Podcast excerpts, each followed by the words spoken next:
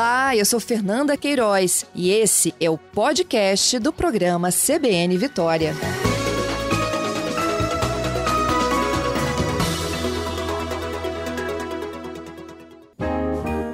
Direção Segura, uma parceria da CBN Vitória com a Polícia Rodoviária Federal.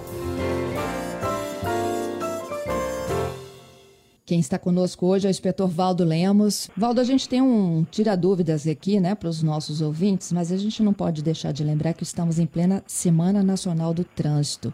E uma semana diferente por conta dessa pandemia da Covid-19, não é mesmo, Valdo? Sim, Fernanda. É a Semana Nacional do Trânsito, ela é comemorada, vamos dizer assim, né, com ações, é, desde o último dia 18 de setembro e vai até na próxima sexta dia 25, né? Todo, é uma data nacional em todo o país. É, nós temos essas semanas ou meses é, temáticos, né? Durante, claro, vários assuntos, né? Durante todo o ano, e isso é importante. É importante para estar tá trazendo um assunto à tona, né? O trânsito, ele é, acontece diariamente, né? Para os órgãos envolvidos no Sistema Nacional de Trânsito, né? Essa é mais uma semana dentre as 52 que nós temos a cada ano em que a gente não pode estar é, deixando de, de, de trabalhar, de, de, fazer a fiscalização, né, de fazer as orientações.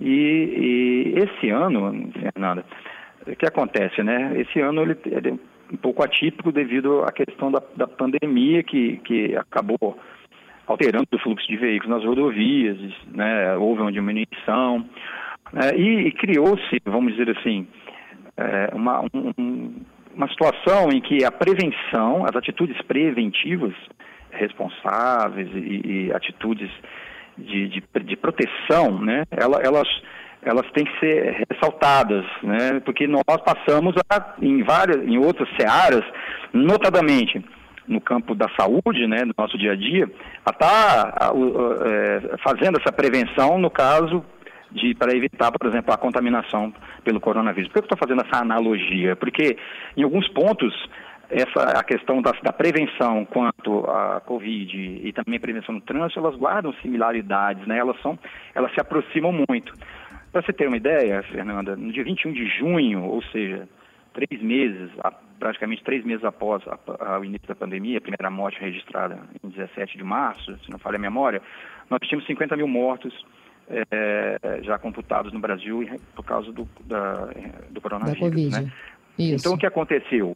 50 mil, normalmente 40, 50 mil é o número de mortes que nós temos a cada ano no Brasil, em virtude, isso geral, não só rodovias federais, em razão do, de mortes, de acidentes de trânsito. Então, de 21 de junho, alcançamos essa marca, quer dizer, em três meses, três meses um pouquinho, nós alcançamos uma, um número que equivale ao ano inteiro né, de mortes no trânsito. E no dia 8 de agosto, foi 100, né, nós chegamos a, a, um número de 100 mil, quer dizer, nós dobramos. Então, quatro meses e meio após a primeira morte, nós tínhamos 100 mil mortos, quase o dobro. Né? Claro, o número é maior, obviamente, mas o que nos, nos chamou a atenção para essas similaridades. Né? No Brasil, nós temos a cada 100 mil habitantes, né, a média de 19,2 mortes em acidentes de trânsito, que está acima da média mundial, que é de 17,2. Então é um assunto, é uma, uma, questão que nos preocupa muito, né? E tem uma palavra que existe já no trânsito há certo tempo em relação às, às estatísticas de trânsito, que, que, que, acabou que calhou, né? Que é a subnotificação. Esse termo uhum. subnotificação uhum. ficou muito em voga agora em relação à Covid. Por quê? O que, que era subnotificação na Covid? Era aquela pessoa que via óbito, ela não era submetida a nenhum teste né, mesmo pós-mortem, para é, comprovar se a razão da morte foi a infecção pela Covid. Então, muitas pessoas acabaram sendo enterradas direto, né, outra, outras não foram feitas a testagem. Então, o número de pessoas que vieram a óbito tende é, claramente a ser maior do que é apresentado pelas estatísticas. E no trânsito, nós temos uma característica que a, as mortes no trânsito são aquelas que a gente, os agentes, conseguem comprovar até o fim da, da, da escala, vamos dizer assim, de 24 horas, que a pessoa veio a óbito. Né? Aquelas pessoas que morrem instantaneamente. Então, quando a gente fala que esse ano especificamente, né, no Espírito Santo, 89 pessoas vieram a óbito em rodovias federais. Né? Então, as pessoas que, que foram classificadas lesionadas em estado grave, que são muitas, né, que vão para os hospitais, mas se, é, que, que vem a óbito a posteriori, ou ela morre um, um, no mesmo dia, ou num dia depois, dois, três dias após, elas não foram classificadas como, como óbito. Né? O óbito é aquele que ocorre instantaneamente. Então, eles foram classificados como lesionados em estado grave e depois migraram né, para, para, com o óbito para a, a, a óbito, mas sem ter sido registrado. Então, elas continuam figurando lá como feridos em estado grave. Né? Só para você ter ideia, o número de feridos esse ano aqui no Espírito Santo foram de 1967, do dia 1 de, jane de janeiro até ontem, dia 21 de setembro. Né? Então, tem 1967 feridos. Desses, com certeza, muitos vieram a óbito, mas a gente fala em 89 né, que vieram a óbito quase que instantaneamente. Então, é uma espécie de subnotificação, na medida em que o sistema ainda não está, é, vamos dizer assim, pronto é, para é, fazer essa leitura de que uma pessoa veio a óbito a posteriori e ser colocado na estatística. Isso ainda está acontecendo a passos muito lentos, né? Essa integração para que um dia a gente possa ter o real número né, é, de, de óbitos relativos a acidentes, né? Para estar tá apresentando. Então a gente apresenta um número que está é, relativizado, né? Ele está abaixo da realidade, né? Já é relativizado tanto os números da Covid quanto a subnotificação. No trânsito também a subnotificação. A subnotificação na Covid no trânsito são irmãs siamesas, elas são idênticas. Então a realidade, quando a gente passa a realidade no trânsito, e nós estamos estamos vivenciando essa Semana Nacional do Trânsito, a gente se preocupa, porque sabe que os números, né, na realidade, né, tirando a relativização, tirando essa, essa questão de ordem de, de, classificação devido a, a não, esse não cômputo, né, a realidade é pior do que se apresenta, né? Ela é sempre preocupante. Então essa relativização dos números, ela já é uma realidade. E se nós a, a, atuamos, vamos dizer assim, de forma a deixar a responsabilidade de lado, a não ter uma atitude responsável, preventiva, de, de alteridade de considerar o outro, né? Se a gente acha, ah, eu fui ali, não botei o cinto, porque eu fui ali. Ah, ali acontece muito, né? Uhum. Ou senão hoje nós temos o problema da máscara, né? Ah, eu não botei a máscara. Você quer entrar, às vezes, num, num supermercado, numa farmácia, num local, tá lá, o uso da máscara. A máscara é chamada máscara de proteção. O cinto é o cinto de segurança. Olha só como como uma via de mão dupla, né? Que se eu me protejo, se eu uso o cinto, eu estou protegendo a mim, mas protegendo ao sistema de saúde, né? Se eu estou usando uma máscara, eu estou me protegendo, mas também protegendo uma terceira pessoa. Então, o outro tem que ser considerado.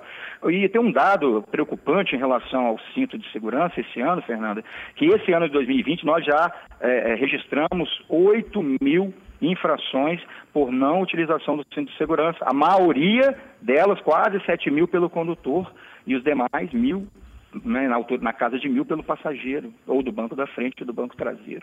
Então, quando e você o que está acontecendo? Uma... Eles esqueceram da obrigatoriedade? Não, olha, é, exatamente, porque é um assunto assim, consagrado, já é um assunto debatido, já é um assunto conhecido, e quando a gente percebe é, é, na fiscalização um número de multas é, de não uso de, de, de, do cinto de segurança, que a pessoa, às vezes, vai para uma rodovia, a rodovia aberta, né? Aí lembra do cinto. Mas aqui nós temos trechos urbanos. Né? Então, as pessoas que estão em rodovias federais e trechos urbanos, a, a fiscalização não está acontecendo. E aí, muitas pessoas não estão usando o cinto de segurança. Então, não só em rodovias aqui urbanas, mas também em rodovias rurais. Então, é, é um número que nos assusta. Então, usar o, o, cinto de segurança, a máscara de proteção, são, são, são, são coisas idênticas, né? Nós estamos fazendo uma atitude preventiva. Porque se, ah, eu não vou usar o cinto, já, já escutei isso, né? Bem, a vida é minha. Não, ah, tudo bem, a vida é sua, mas se houver um acidente e você ir para o hospital, o hospital é mantido pela coletividade. Né? Então, quer dizer, um leito está sendo utilizado de maneira que não, não, precisava. E nós tivemos esse problema, vamos dizer, agora, durante a pandemia, de, de preservar os leitos, né? principalmente de alta complexidade. Como era importante preservar o leito. Quer dizer, um acidente, uma situação de se ocupar um leito, era já poder é, é, colocar a vida de uma pessoa é, infectada em risco certo? Então, olha como a coisa anda junta, né? Em relação ao álcool, né? Álcool que passou a ser um componente é, da, no, do nosso dia a dia, né? A gente, a gente andava com álcool ou em gel, líquido o tempo todo. A gente fala, né? O álcool tem que ser usado no volante, né? Faz uma sepsia ali no, na, nos equipamentos do carro e no volante. E tem muita gente ainda usando álcool ao volante, ou seja, está consumindo o álcool e assumindo a direção. Nós temos esse, esse ano aqui no Espírito Santo, nas rodovias federais, né? destacando, 600 casos em pessoas que foram, houve constatação, né, através de teste e também recusa de se submeter ao teste, né? Porque as pessoas não estão usando só o álcool na, na a, a ali, não sei que, no câmbio, ou no freio de mão, ou no volante. Estão consumindo bebidas alcoólicas e assumindo a direção e muita gente ainda, apesar de todas as campanhas, insistem nisso. Né? Distanciamento Deus, social. Valdo, parece que a gente está retroagindo, né? Exatamente. Exatamente, Fernando. Então, é, é, é, tem tanta opção, né, tem tantas opções de você não é, é se submeter a esse risco, né, não só para você, principalmente para as outras pessoas, né, é motorista da rodada, é, é aplicativo de, de, transporte que tem aos montes por aí, né, tem, tem jeito, tem jeito, as pessoas ainda é, usam o carro como extensão da vida dela, eu bebi, mas o carro e a minha extensão eu faço, quer dizer, há consequências. O distanciamento social, né? A gente fala, brinca, né? Igual distância de segmento e distanciamento social. Por exemplo, se você está muito colado no carro da frente, tem colisão. Se você está traseira, principalmente quando o trânsito diminui o fluxo. Se você está muito próximo a pessoa, tem contaminação, né? O que é comprovado, né? Por isso, o que existe, Fernando? Ah, o que que, que, que o comércio fez, né? Você vai na farmácia, vai no supermercado, tem aquelas marcas no chão. Então, hoje, é o distanciamento na hora de estar na fila do caixa, é o distanciamento, né? Com os carrinhos de compra ali. Então, quer dizer, existem marcas, linhas, indicações para a gente manter essa distância. Igual existem marcas, linhas, indicações no trânsito, nós temos sinalização vertical, sinalização horizontal, né, faixas né, para todo lado, e quando as pessoas é, não mantêm, não se mantêm no seu devido lugar, ultrapassam as faixas, ultrapassam as marcas, ultrapassam os limites, né, o limite de velocidade, ou fazem uma ultrapassagem é, proibida, você não está respeitando uma marcação. Então, quer dizer, olha como tem uma, uma, uma, similaridade aí, a gente de respeitar essa posição, que é respeitar você e respeitar o outro. Você não, não, não colocar o outro em risco, seja cometendo uma infração de trânsito, uma ultrapassagem, um excesso de velocidade, ou uma, uma manobra é, é, é indevida, é você manter, é, é, obedecer isso é preservar a vida do outro, seja no trânsito ou no dia a dia, em relação a essa situação da, da infecção por Covid que ainda está existindo e a gente não pode baixar a guarda, né? A gente não pode, é, como como o pessoal não usar o cinto de segurança, né, nessa altura do campeonato, as pessoas ainda é, é, não se aterem a isso e também é, achar ou não usar máscara ou relativizar esse tipo de, de atitude Sim. preventiva, né? Então, nesse sentido, elas estão muito próximas, né? a subnotificação é uma realidade que relativiza número, os números reais dos mortes, das tragédias, e a gente não pode relativizar a, a, o, as ações, né? as práticas, né? A, as, as normas que existem para preservar a vida em todos os segmentos, seja no trânsito, ou seja, em relação à contaminação pelo corona, pelo, pela Covid, Fernanda. Pois é. Vamos responder então uma dúvida aqui do, do ouvinte? Para a gente seguir aqui, o Marcelo, a gente está é, lembrando, né, para o Marcelo e para os nossos ouvintes, nós estamos em plena Semana Nacional do Trânsito e o Valdo hoje fez questão de fazer essa análise com o momento que a gente está vivendo de pandemia, né? A pandemia já matou mais que o dobro do que o trânsito mata, todos os anos no Brasil, mas nessa pandemia também, muitas são as constatações que o Valdo estava lembrando, muita gente ainda regredindo, né, de circulando sem cinto de segurança, ainda fazendo consumo de bebida alcoólica no trânsito. E como é que a gente pode falar de prevenção se as pessoas, né, esquecem assim como da máscara de itens obrigatórios, que é o cinto e o não beber ao dirigir. Então, vocês podem mandar para cá suas dúvidas e sugestões. Eu vou responder do Marcelo, que está de terça passada esperando a gente. Ele está falando sobre vistorias e ele pergunta se é necessário colocar no documento, na vistoria, que o veículo é movido a gás natural, mesmo Sim, fazendo é... vistorias anuais.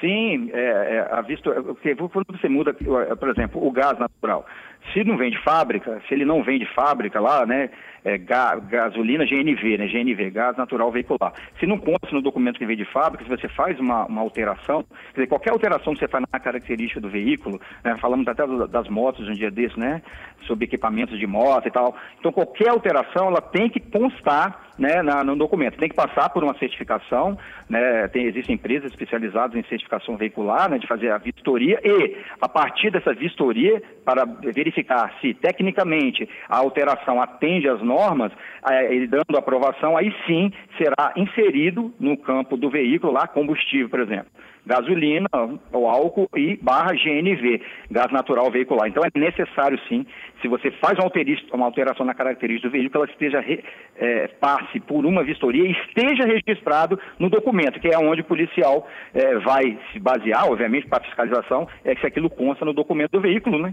O documento hoje vão parar de ser emitidos, né? Mas vai estar lá no sistema para a gente confirmar se, se existe essa, essa alteração registrada lá, Fernanda, e tem que ser feita. Bom, é, além do Marcelo, eu ainda tenho tempo para mais um, mas é o Jair. Por que, que o motorista de táxi ele transporta crianças é, sem cadeirinha e o de aplicativo não pode? Pois é, Fernando.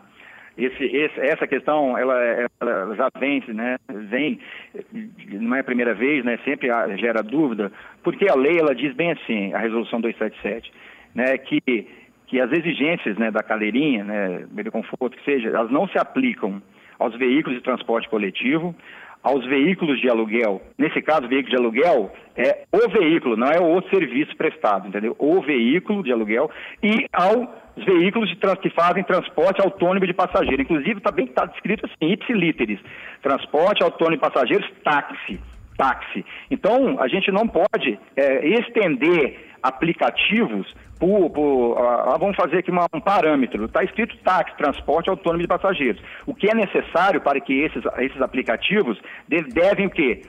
e ser inseridos nessa norma. Né? Essa norma ela deve, com as, com as, alterações que vem aí, ela vai sair, ela deixar de ser uma resolução para ser uma, uma, norma do CTB, direto no CTB, mas tem que constar lá, né, nesse transporte autônomo de passageiros, que está escrito táxi aqui na norma. É, não, não, dá para a gente estender, por exemplo, para outros, aplicativos de transporte, porque o táxi, por exemplo, é, o táxi existe uma licença prévia, a placa é de aluguel, né, é, é, existe toda uma norma para o transporte de táxi, para transporte de passageiro por táxi, né? Então, a, a norma, ela, ela abre exceção para transporte coletivo, veículos de aluguel, para veículos como diz, transporte autônomo de passageiros, táxi e também para veículos acima, com capacidade de carga acima de 3 toneladas e meia, Fernando. Então, esses, esses profissionais ou esses aplicativos que trabalham com isso aí, eles têm que ser inseridos. Como está tendo discussão, né, é, sobre a lei da, da cadeirinha, eles teriam que alterar a norma, né? Se eles conseguirem é, incluir, serem incluídos na norma até sua promulgação, a, a coisa muda de figura. É, no momento, a gente não pode fazer essa ampliação da interpretação, porque está bem claro lá que se trata de táxi né, né, na norma, Fernanda. Obrigada, Vilvaldo. Até a próxima semana, hein? Até, Fernanda.